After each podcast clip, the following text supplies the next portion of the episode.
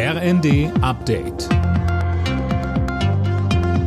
Stündlich neu. Auf den Punkt informiert. Ich bin Fabian Hoffmann. Guten Tag.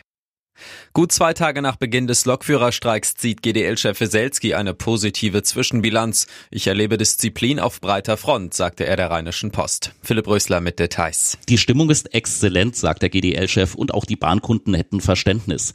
Dass sich Gewerkschaft und Bahn schnell einigen, ist auch weiter nicht absehbar. Eine Schlichtung lehnt Weselski bisher ab. Unterdessen gibt's heute einen weiteren Streik. Bei der Lufthansa-Tochter Discover legen Piloten und Flugbegleiter die Arbeit nieder. Da fordern die Gewerkschaften UFO und Vereinigung Cockpit, dass die Airline mit ihnen über Tarifverträge verhandelt. Das Auswärtige Amt hat eine russische Fake News-Kampagne auf der Online-Plattform X aufgedeckt. Ziel war offenbar, gegen die Ampelregierung und die Unterstützung der Ukraine Stimmung zu machen. Aufgeflogen ist das Ganze mit Hilfe einer speziellen Software, schreibt der Spiegel. Die hatte zehntausende gefälschte Accounts entdeckt, mit denen Hass und Hetze verbreitet wurden.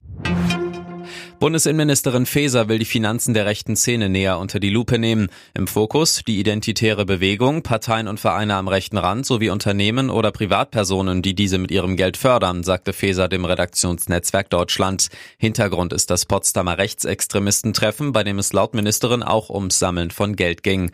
Unterdessen haben wieder Zehntausende Menschen gegen Rechtsextremismus und die AfD demonstriert. Beispielsweise in Wiesbaden gingen 12.000 Menschen auf die Straßen, 6.000 waren es in Rostock. Rostock. Bei der Handball-Heim-EM will Deutschland heute ins Finale einziehen. Dafür braucht es aber in der Halbfinalpartie einen Erfolg gegen den amtierenden Weltmeister Dänemark, DHB-Spieler Juri Knorr. Wir haben natürlich extrem viel Respekt, aber wir müssen mutig sein. Wir müssen an uns glauben und diesen Glauben, der uns bisher stark gemacht hat, den brauchen wir. Es muss ein besonderer Tag werden gegen die beste Nationalmannschaft der Welt. Wir sind fähig, es zu einem besonderen Spiel zu machen mit jedem Fan da draußen und so müssen wir spielen.